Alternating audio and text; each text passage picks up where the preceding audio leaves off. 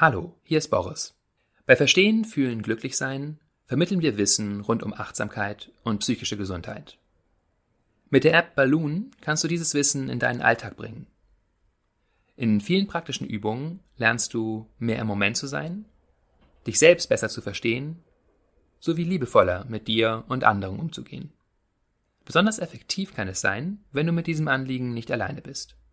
Wenn sich auch die Menschen in deinem Umfeld mit psychischer Gesundheit beschäftigen, kann das sehr unterstützend wirken. Daher bieten wir für Firmen und Organisationen stark vergünstigte Sammellizenzen für Balloon an.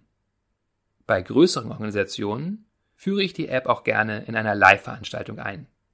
Wenn du Lust hast, deinen Arbeitsort achtsamer zu machen, dann geh auf www.balloonapp.de slash Unternehmen oder klick auf den Link in den Show Notes zu dieser Podcast-Folge.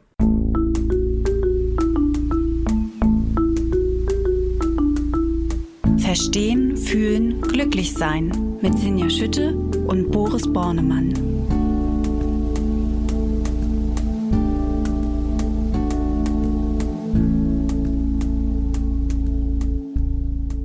Hallo und herzlich willkommen bei Verstehen, Fühlen, Glücklich-Sein, dem Achtsamkeitspodcast. Wir verstehen, wir fühlen und wir sind meistens auch ganz schön glücklich damit. Wir, das sind Dr. Boris Bornemann. Er ist Neurowissenschaftler, Psychologe und Kopf und Stimme hinter der Achtsamkeits-App Balloon. Hallo Boris nach Berlin, du bist mir zugeschaltet per App heute. Hallo Sinja, ich freue mich heute wieder mit Sinja Schütte zu sprechen und sie ist die Chefredakteurin der Achtsamkeitszeitschrift Flow.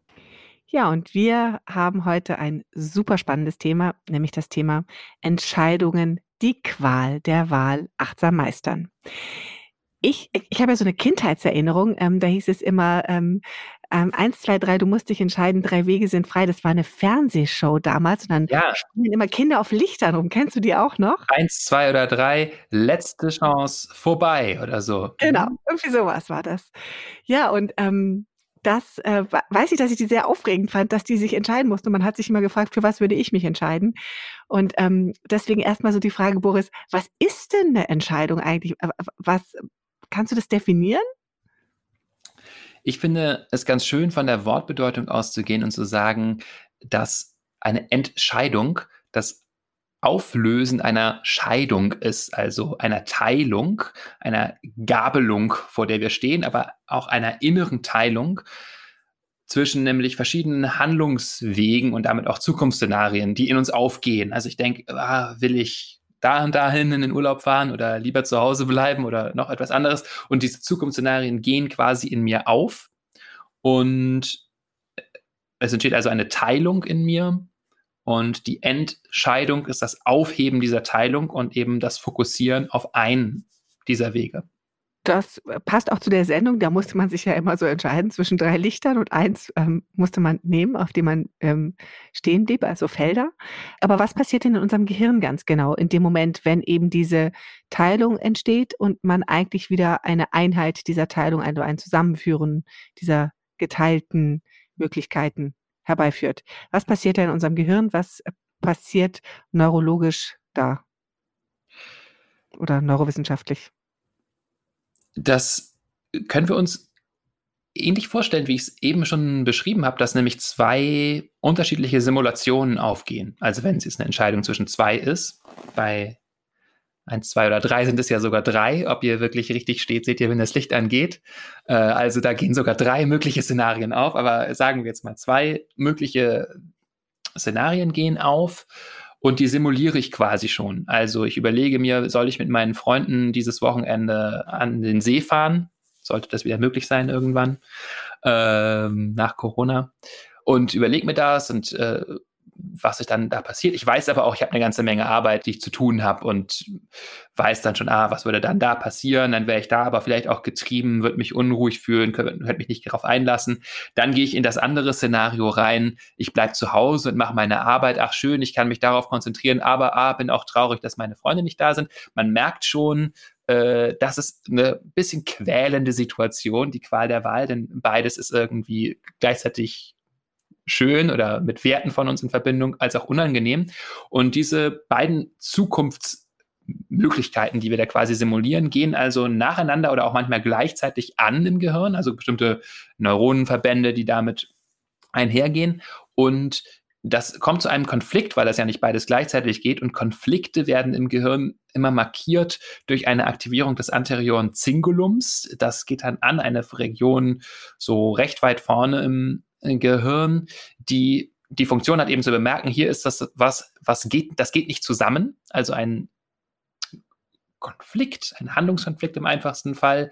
Äh, soll ich nach links oder nach rechts gehen? Und um jetzt also eine bestimmte Aktivität zu hemmen, werden dann andere Cortex-Areale aktiviert, die dann eine äh, Aktivität, eine Möglichkeit auswählen. Und es ist vielleicht noch ganz wichtig zu wissen, dass diese ACC, anteriores äh, Zingulum-Aktivierung, eigentlich immer mit eher unangenehmen Gefühlen einhergeht äh, und aktivierend wirkt. Das ist was, was wir sicher alle bei Entscheidungssituationen beobachten können. Wir sind in so einem häufig auch erstmal ein bisschen unruhigen Zustand und äh, fühlt sich nicht unbedingt so super an, wenn wir wirklich unentschieden sind. Ich stelle mir das jetzt gerade sehr, sehr ähm, äh, klar vor und ähm, was da miteinander alles ringt und ähm, äh, sozusagen ein, ein Kampf, das da im, äh, oder ein Kampf oder Kämpfe, die im Gehirn stattfinden, sind ganz schön anstrengend. Sind Entscheidungen anstrengend für uns? Ganz klar sind die anstrengend. Da gibt es sehr interessante Experimente, die wirklich einflussreichsten ich gerade gestern nochmal nachgeguckt, 4000 Mal zitiert, was sehr häufig ist für ein psychologisches Paper, ist das von, von Roy Baumeister 1998 erschienen, wo er den Term Ego Depletion nutzt, ähm, ein ursprünglich freudianischer Term, so von Sigmund Freud geprägt. Freud, Freud redete immer davon, dass wir nur ein bestimmtes Ausmaß an mentaler Energie zur Verfügung haben, was lange Zeit ein bisschen belächelt wurde in der Kognitionspsychologie. Was soll das eigentlich heißen? Roy Baumeister verbindet das relativ klar mit Glukosespiegeln und was, äh, ja, was eben an Energie verbraucht wird im Gehirn. Und er macht ein paar sehr schöne Experimente, die zeigen, wie anstrengend Entscheidungen sind. Das klassische und erste ist eins, da gibt er Studierenden die Aufgabe, sich zu äh, entscheiden, Sie müssen eine Rede halten. Das sind zwei unterschiedliche, äh, oder sind zwei unterschiedliche Gruppen. Die einen bekommen einfach gesagt, äh, halte eine Rede zu diesem Thema. Und die anderen müssen sich entscheiden, zu welchem Thema sie sprechen.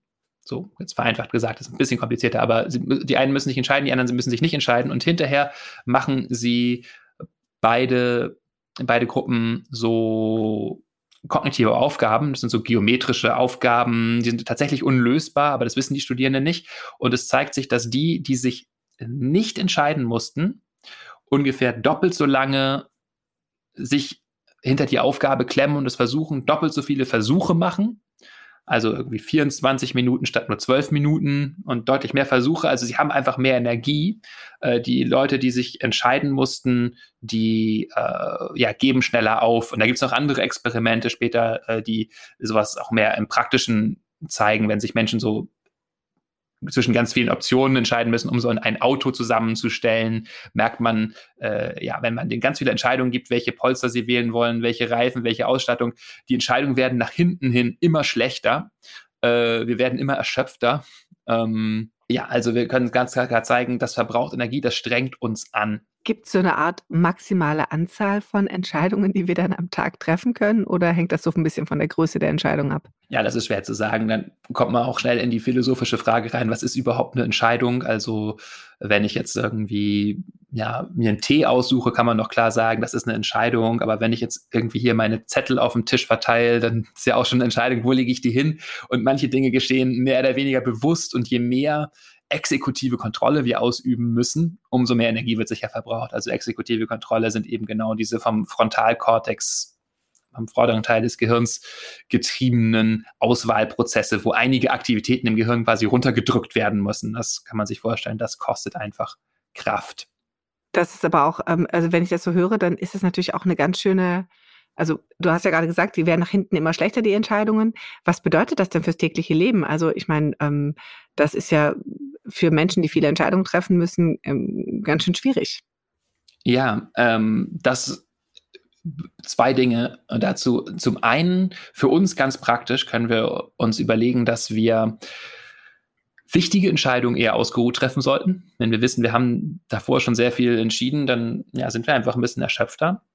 Andererseits kann es auch heißen, dass wir Tätigkeiten, die viel Energie erfordern und Konzentration, wirklich eher morgens machen. Also zum Beispiel, wenn ich konzentriert was schreiben muss, mache ich das morgens, block vorher das E-Mail-Programm und jegliche Kommunikation und lege mir solche Dinge, die eher ganz viele Mikroentscheidungen erfordern, wie E-Mails. Ja, was schreibe ich da zurück? Was sage ich da? Oder auch Meetings, wo man sich klar machen muss, dann treffe ich ganz viele Entscheidungen eigentlich eher in den Nachmittag lege, weil ich danach in der Regel zu erschöpft sein werde, um äh, mich noch richtig gut zu konzentrieren. Ist was, was ich auch ganz klar feststelle. So, also äh, ja, so die Klarheit des Morgens nutzen und diese ganzen entscheidungsreichen Situationen abends. Hm, das zweite ist, und das ist wirklich ganz. Da muss ich einmal nachfragen, die entscheidungsreichen Situationen abends, obwohl ich am Morgen schon so viel entschieden habe. Moment, da musst du mir nochmal helfen. Ja, es ist ein bisschen verwirrend, weil man kann es vielleicht auch nicht immer so klar sagen. Nur ich wollte sagen, also einerseits, wenn ich eine wichtige Entscheidung treffe, mache ich das ausgeruht und dann mache ich das vielleicht eher morgens. Ähm, weil ich abends schon sehr erschöpft bin. Genau, und die Standardentscheidung so am Abend, weil Mails ab, aber, ah, okay, jetzt verstehe ich. Genau, denn ähm, so routiniert entscheiden können wir abends ganz gut. Äh, wir entscheiden nicht mehr besonders kreativ, das muss man sagen, und äh, denken nicht mehr besonders lange über die Dinge nach. Und das kann wirklich ganz frappierende Auswirkungen haben. Da gibt es eine ganz äh, schockierende Studie, die wir äh, hier auch in die Shownotes packen werden, nämlich mit Richtern in äh, den Vereinigten Staaten 2011 erschienen in PNAS, ein wirklich sehr renommiertes Blatt, wo 1100 Gerichtsentscheidungen sich angeschaut wurden. Wenn man sich diese Kurven anguckt, wie da entschieden wurde, abhängig von der Tageszeit, ist das wirklich also höchst bedenklich. Und zwar haben die Richter zwei Essenspausen und geschaut wurde, wie gnädig entscheiden diese Richter. Zum Beispiel also ähm, geben sie eine Bewährungsstrafe und zu Beginn dieser Arbeitsintervalle geben sie ungefähr 65 Prozent dieser Bewährung zum Beispiel statt oder treffen äh, gnädige Entscheidungen im Sinne des Angeklagten und am Ende circa 10 Prozent. Äh, wirklich wow. ganz riesiger Unterschied, ist eine große Studie, der man schon eine gewisse Kredibilität geben kann, ähm, hat auch für großes äh, Aufsehen gesorgt. Wir können also ganz klar sagen, äh, ja, eben morgen sind wir bereit noch, oder wenn wir Energie haben, besondere Umstände in Betracht zu ziehen und äh, uns den Fall ganz genau anzugucken. Abends entscheiden wir eher nach unseren Standards. Also der Standard ist eben ungefähr nur im ein Drittel der Fälle werden Bewährungsstrafen bewilligt. Und man kann eben sagen, abends oder wenn die Menschen schon erschöpft sind, die Richterinnen, entscheiden sie eher nach ihrem Standard und sagen, ja, gut, äh, aber will ich jetzt nicht so viel drüber nachdenken. Ich sage mal im Zweifelsfall nein. Und äh, das müssen wir uns halt klar machen, dass wir abends mh, hm, eher so entscheiden, wie es unser konditioniertes Verhalten uns vorgibt. Ist auch nicht schlimm. Bei manchen Sachen ist das ja auch gut und du triffst viele Entscheidungen einfach routiniert und das geht auch abends gut. Aber wenn du wirklich irgendwie ein neues Projekt hast und du musst jetzt entscheiden, wirklich die weichenstellenden Entscheidungen für dieses Projekt, das soll innovativ werden. Äh, oder triffst eine wichtige Lebensentscheidung über deinen Lebensort und deine Wohnung und Beziehungen und so weiter. Wenn wir da also abends müde und erschöpft drüber nachdenken, dann kommen wir da wahrscheinlich nicht aus unserem Quark, sondern machen das, was wir immer schon gemacht haben. Und um ein bisschen über uns hinaus zu wachsen und was Neues zu machen, ist es besser, dann morgens zu entscheiden. Sehr spannend und ich meine, da kann man ja schon, das ist ja schon eine so einfache Handlungsempfehlung, einfach das sozusagen ein Stück weit zu beachten, dass man ausgeruht ist, wenn man wichtige Entscheidungen und wichtige Weichenstellungen wählt.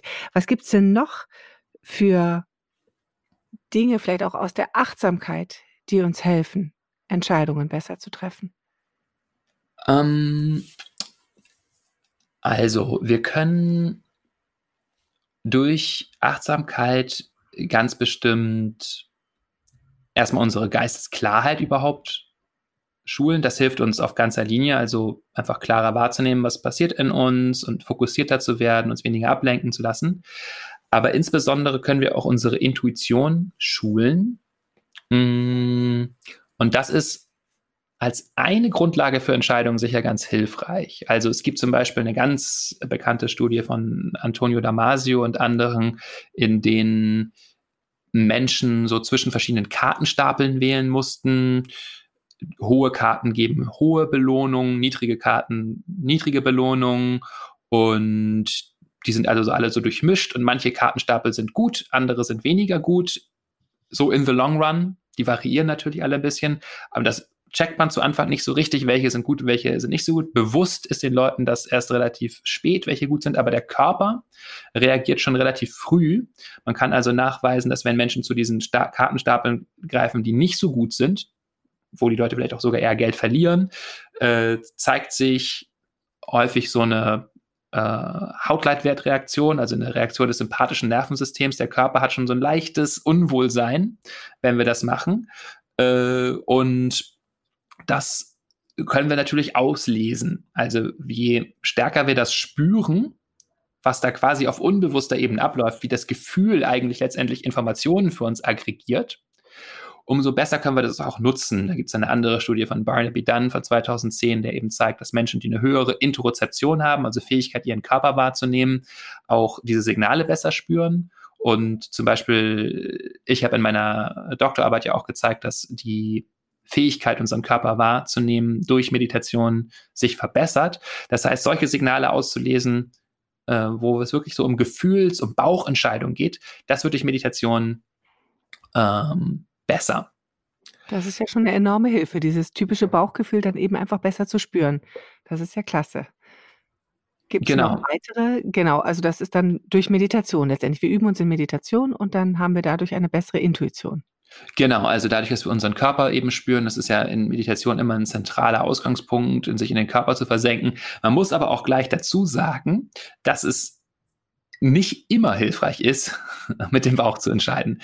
Wir reden hier ja auch immer von Kopf und äh, Herz, was wir zusammenbringen oder äh, Gefühl und Verstand. Und das ist schon wirklich wichtig auch bei Entscheidungen.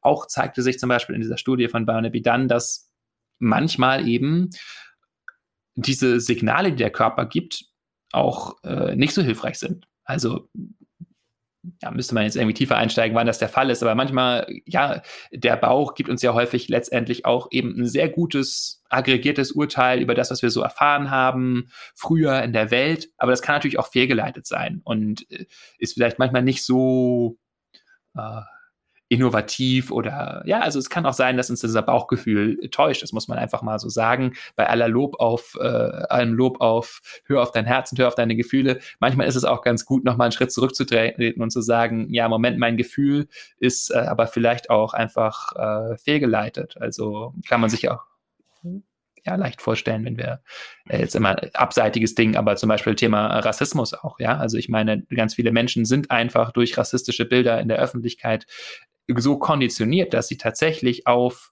Menschen mit anderer Hautfarbe erstmal gefühlsmäßig mit, ähm, mit Ablehnung reagieren. Das kann man zeigen in, in Experimenten. Äh, und ähm, das muss sich nicht auf unser Verhalten auswirken, wenn wir wissen, dass das Quatsch ist sozusagen, dass äh, diese Person genauso liebenswürdig ist wie alle anderen Menschen auch.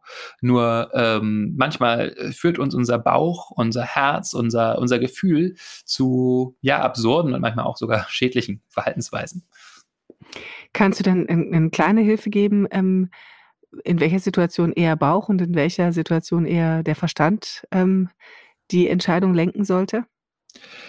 Also so ganz grob können wir vielleicht sagen, dass uns in beruflichen Entscheidungen eher der Kopf lenken sollte, in privaten eher der Bauch. Das ist natürlich sehr vergröbert und es ist, denke ich, in beiden gut, immer zwischen beiden äh, Intelligenzen hin und her zu gehen. Beide Stimmen zu hören, sozusagen, beide genau. Intelligenzen zu hören, ähm, aber dann, ja, ich glaube, das ist eine kleine Orientierung, damit kann man ja schon mal ganz gut umgehen. Gibt es weitere Entscheidungshilfen? Ähm, ja, zu diesem Thema Bauch und Kopf möchte ich vielleicht auf einen so Fragenkomplex hinweisen, den ich ganz schön finde. Der ist von Spencer Johnson, der hat so viele Ratgeberbücher geschrieben und ich lese die einfach mal vor und vielleicht tun wir die auch in die Show Notes. Es sind so Fragen, die man sich einfach stellen kann zu Entscheidungen. Mm, und die helfen so einmal diesen Kopfkomplex sozusagen und den Herzkomplex durchzugehen. Und zwar die drei Kopffragen sind, werde ich den Notwendigkeiten gerecht? Das heißt, schaue ich auf das, was wirklich nötig ist. Manchmal verlieren wir uns in Details, aber was ist das Zentrale sozusagen? Zweitens, informiere ich mich über Alternativen. Also schaue ich wirklich, ob es noch was anderes gibt als das, was ich jetzt hier äh, in den Blick genommen habe, oder äh, bin ich irgendwie so ein bisschen festgebrannt? Durchdenke ich alles gründlich? Naheliegend, aber manchmal sind wir auch so in Panik von der Entscheidung, dass wir uns nicht wirklich Zeit nehmen zu schauen, was bedeutet das wirklich? welche Konsequenzen hat das, wo führt das hin, welche Dimensionen schaue ich vielleicht nicht an. Ja, das ist so der Kopfkomplex. Und dann die Herzfragen. Bin ich ehrlich mit mir selbst? Also eine Frage von Integrität. So bin ich wirklich ehrlich zu mir, wenn ich diese Entscheidung treffe? Vertraue ich meiner Intuition? Also nehme ich auch meine Gefühle so als Vorboten von etwas ernst? Und schließlich zeigt die Entscheidung, dass ich ein gutes Selbstwertgefühl habe. Also dass ich mir zum Beispiel auch gönne, dass ich wirklich glücklich bin. Manchmal treffen wir auch Entscheidungen und merken, na, aber eigentlich ist das gar nicht so wirklich in meinem Sinne oder diese Entscheidung hat so ein bisschen im Hintergrund die Prämisse, mir steht aber auch gar nicht wirklich zu glücklich zu sein. Das ist so, sind so Fragen, die ich mir vielleicht stellen kann.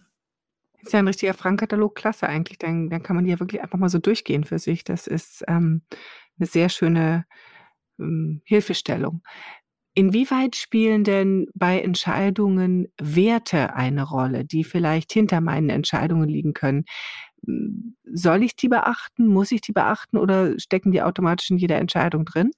Ich würde vorschlagen, äh, dass Werte ein sehr guter Kompass sind für unsere Entscheidungen, eben weil sie auch so gut zwischen Kopf und Gefühl liegen und beides mit aufheben. Also wenn ich äh, Wert habe von Verbindlichkeit, Vertrauen, Liebe, Verbindung oder sowas, ähm, ist das ja was, was schon wirklich eine starke Gefühlsqualität auch hat. Das ist was, was ich gerne viel in meinem Leben habe und worauf es mir ankommt und was ich auch gerne handlungsleitend machen möchte. Und es ist erstmal gut, diese Werte zu kennen. Dazu kann man sich so Fragen stellen, wie was ist mir wirklich wichtig? Oder man kann sich auch so Fragen aus dem äh, Internet runterladen oder also Listen von Werten. Es gibt auch so Wertekarten, die man dann sortieren kann, mal zu schauen, was sind eigentlich wirklich meine Werte, also sich darüber klar zu werden und dann bei der Entscheidung konkret zu fragen, nach welchem Prinzip handle ich hier sozusagen, welchen Wert äh, verwirkliche ich mit dieser Entscheidung. Und das ist eine ganz gute Art und Weise, Entscheidungen zu treffen, eine wertebasierte Entscheidung weil Werte etwas Überdauerndes sind, was uns wirklich ausmacht. Die verändern sich in der Regel nicht so schnell, sondern die ähm, können, auf die können wir auch später noch zurückgreifen, auch wenn wir uns vielleicht nochmal fragen, warum habe ich diese Entscheidung eigentlich so getroffen? Dann wissen wir, naja, also letztendlich habe ich hier Liebe und Verbindung über Erfolg gestellt oder so. Ja, weil mir das letztendlich doch wichtiger ist, habe ich mich vielleicht dagegen entschieden, den Job anzunehmen und in Momenten, wo ich dann nochmal zweifle und denke, ah Mensch, irgendwie ist doch ärgerlich, dass ich hier immer noch auf meiner Position rumkrebse oder so, kann man sagen, ja, und ich weiß, dass ich das aus diesem Grund getroffen habe, dieser Wert. Und ja, also häufig, wenn wir so hin und her gerissen sind, ist es ganz gut, nach den Werten zu schauen, zu fragen, welcher Wert wird durch welche Möglichkeit verwirklicht. Und äh, ja, das versuchen wir, glaube ich, in dieser Folge auch in den nächsten Minuten noch ein bisschen Menschen ein bisschen unter die Arme zu greifen in der Situation, die wir alle, glaube ich, sehr gut kennen, so in so einer Entscheidungssituation zu sein, einfach zu denken, ah, verdammt, was mache ich denn jetzt? Das ist, finde ich, ein, ein, super Stichwort, weil ähm, ganz häufig ist es ja wirklich so, es gibt also die, die, die leichten Entscheidungen, die man ganz gut treffen kann, nach dem Motto, möchte ich jetzt Grüntee trinken oder trinke ich einen ähm, Früchtetee und im Zweifelsfall sage ich, ach, ich mag beides, komm, egal was, dann trinke ich jetzt eins. Aber es gibt ja so die Entscheidungen, wo man das Gefühl hat, wirklich, ähm, die sind so gleichwertig äh, und es ist beides so schwer und es hat beides so eine große Tragweise. Also für, für mich die Frage, die dahinter steht, wie gehe ich mit so Entscheidungen um, die wirklich wichtig sind? Also nicht so nach dem Motto, welchen Tee trinke ich heute? Das ist, glaube ich, uns allen klar, die kann man nebenbei treffen. Aber wenn es so entscheidende, so weichenstellende Entscheidungen sind und ich zwei Wege habe und die sind so gleichwertig, wie treffe ich da eine Entscheidung? Und natürlich am Ende auch danach, also die Frage, kann man richtig falsche Entscheidungen treffen? Ähm, ja, also ich möchte da jetzt gerade vor allen Dingen mal auf diese Haltung eingehen, mit der wir die Entscheidung treffen, weil ich das hier als unsere Aufgabe sehe im Achtsamkeitspodcast. Äh, also man kann, glaube ich, es gibt natürlich auch wirklich Entscheidungssysteme. Man kann dann anfangen, äh, einfach mal die eine Seite und die andere Seite aufzuschreiben, Pro- und Kontralisten und so weiter. Das ist auch alles äh, ganz sinnvoll, auch aufzuschreiben, welche Gefühle damit verbunden sind, welche Werte und so weiter. Also Entscheidungssysteme. Da gibt es auch ja, Bücher ne, zu Entscheidungsfindungssystemen. Aber so aus Achtsamkeitssicht möchte ich vielleicht ähm, drei, drei hilfreiche Gedanken nochmal dazu mitgeben. Und ähm, der eine ist, im Zweifelsfall einfach mal was machen. Im Zweifelsfall einfach wählen. Das klingt jetzt trivial, aber gerade in diesen Situationen, in denen diese Optionen so dicht beieinander liegen, dass wir uns schon die ganze Zeit quälen und denken, ah, das eine ist super und das andere ist super, ist es wirklich ganz offenbar so, dass wir zwei Optionen haben, die ziemlich gleichwertig sind und die so eng beieinander liegen, dass das Schlimmste eigentlich ist, dass wir die ganze Zeit keine Entscheidung treffen und äh, dann uns einfach trauen, uns für eins zu entscheiden. Das klingt jetzt vielleicht wie Hohn, weil ja, für was denn? Aber zu vertrauen, dass das, wofür du dich entscheidest, ähm, bestimmt nicht schlechter ist als das andere. Und dass es dann vor allen Dingen darauf ankommt, äh, nachdem wir die Entscheidung getroffen haben, uns darauf zu konzentrieren, was uns diese Entscheidung bringt. Also zum Beispiel eben, wenn wir uns dagegen entschieden haben, diesen Job anzunehmen, zu merken, es geht hier um meine Familie und um die Wärme und die Eingebundenheit an meinen Ort und, ähm, und ich möchte hier bleiben und was kann ich jetzt hier aufbauen? Was bringt mir diese Entscheidung? Und ich hätte mich auch anders entscheiden können, aber ich habe mich so entschieden.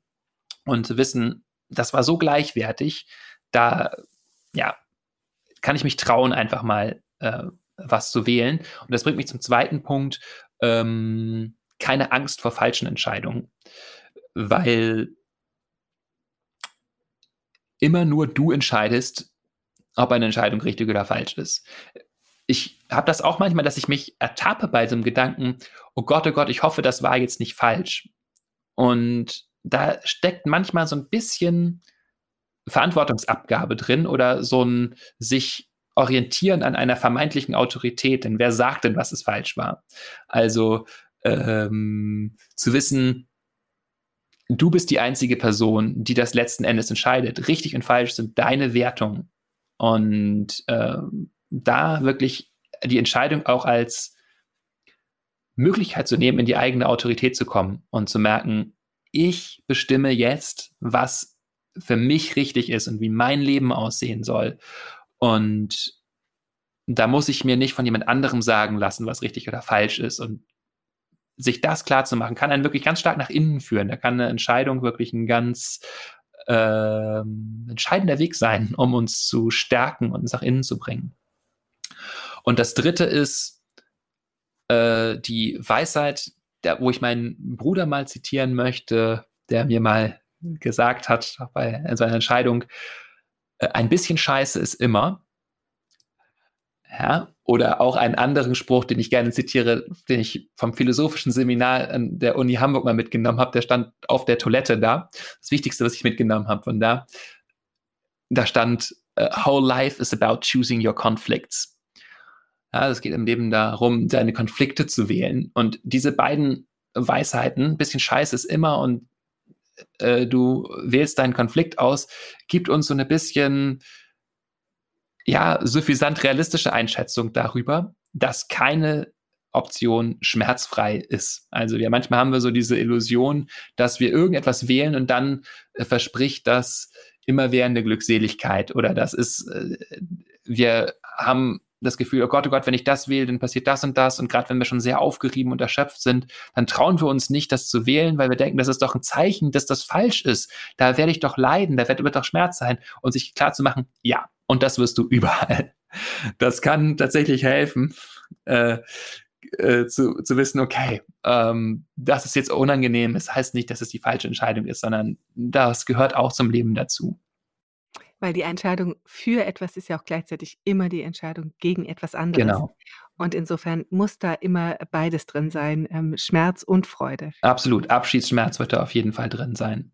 So, also nachdem wir diese drei wunderbaren ja, Entscheidungshilfen haben, glaube ich, wenn man sich klar macht, dass es quasi keine falsche und keine richtige Entscheidung gibt und dass gerade die Zweifel, besonders große Zweifel, wenn man nicht weiß, welche, wie man sich entscheiden muss, dass das ein, gerade ein Hinweis dafür ist, dass beide Wege gut sind, dass beide Richtungen gut sind und man eigentlich gar nicht das Falsche wählen kann. Das ist ja auch eine, äh, eine große Erleichterung.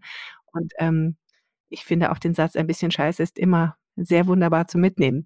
Wie ist es denn aber, wenn ich, das ist ja so ein bisschen der, der Moment davor und ganz häufig ist es ja auch häufig der, der Moment danach, teilweise sogar noch Tage, Wochen, Monate danach, dass man das Gefühl hat, oh Mist, ähm, hätte ich mal anders entschieden.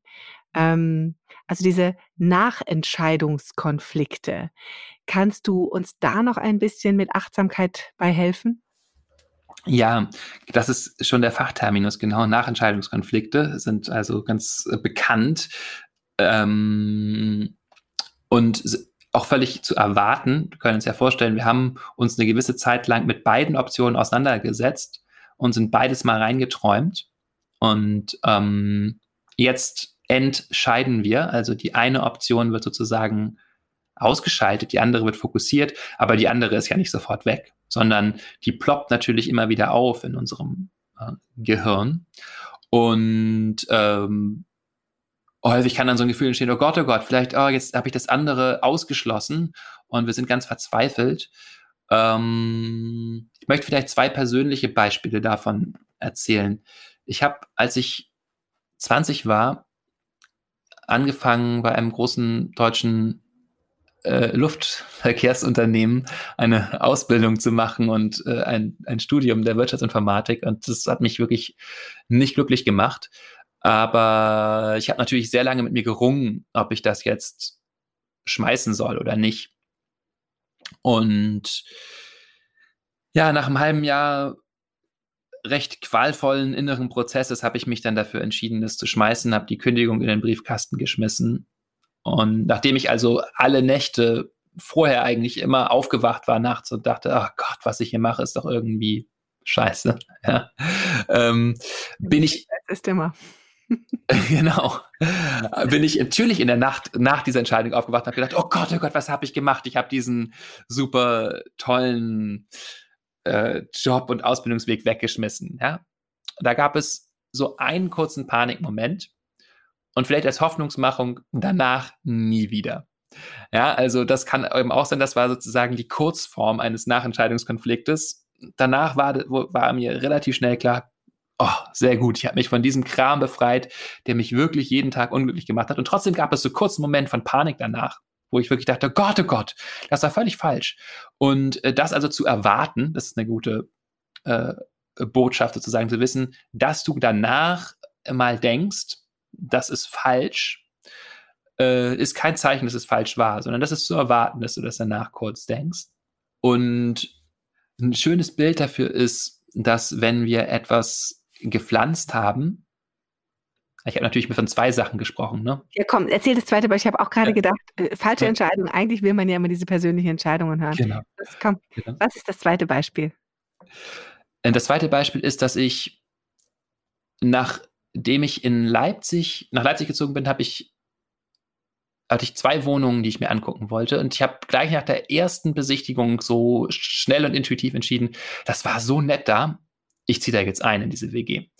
Und die waren alle so ein bisschen jünger als ich, die Leute. Und nach ein paar Wochen habe ich gedacht, ach, diese andere WG, da waren doch so, es war ein ganzes Haus, wo irgendwie äh, Künstlerinnen, Wissenschaftlerinnen wohnten. Na, das wäre doch besser für mich gewesen. Und es hat mich so kurz geplagt. Und letztendlich habe ich in dieser Wohnung die äh, Freundin, die Person kennengelernt, mit der ich seit acht Jahren äh, zusammen bin und äh, sehr glücklich bin. Und äh, das habe ich in dem Moment noch nicht absehen können. Also auch immer diese Haltung von Nichtwissen. Wir wissen noch nicht äh, genau, was sich daraus entwickelt. Äh, aber als, als ähm, Zusammenfassung sozusagen zu diesen Nachentscheidungskonflikten ist es ganz schön, sich das so vorzustellen, wenn wir etwas entscheiden, wenn wir etwas auswählen, dann sehen wir etwas aus. Wir entscheiden uns, sehen wir Radieschen aus oder Kohlrabi und wir entscheiden uns für den Kohlrabi und wir sehen ihn aus und dann müssen wir ihn eben gießen und vertrauen, dass der da wächst und dass der auch schön wächst und dass wir am Ende auch glücklich sein werden damit, dass wir Kohlrabi essen können. Nur wenn wir jetzt anfangen, in der Erde zu graben, nach zwei Tagen schon zu gucken, ah, hoffentlich wächst er denn überhaupt, wächst er denn schon was? Oder äh, nach drei Wochen an den kleinen Keimlingen ziehen und sagen, der sollte aber irgendwie schneller wachsen oder hm, das sollte doch irgendwie anders aussehen, dann wird nichts mehr rauskommen. Das heißt, es gehört nach einer Entscheidung auch ein bisschen Ruhe und Vertrauen dazu und zu sagen, das habe ich jetzt so gemacht und dem gebe ich jetzt Zeit. Dem gebe ich jetzt Zeit, dass es äh, wachsen darf und dass das dann da rauskommt, was ich mir daraus erhofft habe. Das ist ein ganz großartiges Schlusswort, gerade wenn man ähm, darüber nachdenkt, dass wir ja in Zeiten leben, in denen häufig davon gesprochen wird, äh, dass unsere Multioptionalität, also die vielen, vielen Möglichkeiten, aus denen wir auswählen müssen, wo wir entscheiden müssen, ähm, dass das eins unserer großen Probleme ist. Und das ist auch ein, ein großes Problem der, der Generationen sind, die jetzt gerade heranwachsen. Ähm, dann ist es, glaube ich, schön zu wissen, dass man ähm, immer ein bisschen Schmerz empfinden wird, wenn man entscheidet, wenn man auswählt. Und dass man äh, dann, wenn man entschieden hat, doch bei der Entscheidung bleiben soll und dem auch eine Chance geben muss und ähm, wie der Gärtner eben darauf warten muss, was daraus wird und ähm, darauf vertrauen muss, dass auch die richtige Entscheidung getroffen ist. Viele, viele wertvolle Informationen heute von dir. Auch finde ich ganz wertvoll, dass wir ähm, Entscheidungen so treffen müssen, dass wir sie ausgeruht ähm, treffen können. Also die, die wirklich wichtigen Entscheidungen sollten wir ausgeruht treffen, weil unsere Entscheidungsqualität im Verlauf des Tages und im Verlauf der Erschöpfung nicht besser wird. Ähm, und mir hat auch sehr geholfen von dir, ähm, den einen wunderbaren Satz mitzunehmen. Ein bisschen Scheiße ist immer. Das ist kein schöner Schlusssatz, aber er ist irgendwie sehr erleichternd, dass man weiß, Mensch, ähm, egal wie ich mich entscheide, intelligente Menschen werden immer auch ein kleines bisschen Zweifel haben, ob es die richtige war. Und es wird sich ein bisschen komisch anfühlen, aber darauf zu vertrauen, dass es gut wird, ist die richtige Option und ist die richtige Entscheidung. Vielen Dank, dass ihr euch entschieden habt, hier heute zuzuhören. Es hat uns wie immer ganz viel Spaß gemacht. Wenn ihr auch Spaß hattet, lasst uns das gerne wissen oder lasst uns eure Fragen wissen, eure Anregungen wissen. Ihr könnt uns schreiben unter podcast at balloonapp.de und Ihr könnt uns auch sehr gerne ein paar Sternchen geben in der Podcast-App von Apple. Da freuen wir uns drüber und ganz viele andere freuen sich darüber, wenn sie diesen Podcast finden, hoffen wir. Und ähm, hoffentlich macht das Leben äh, oder macht es das Leben dann ein wenig leichter, wenn sie uns ab und zu zuhören, diese Menschen. Und ihr vielleicht auch. Vielen Dank fürs Zuhören. Euch eine gute Zeit. Alles Liebe und tschüss. Bis bald. Bis bald. Tschüss.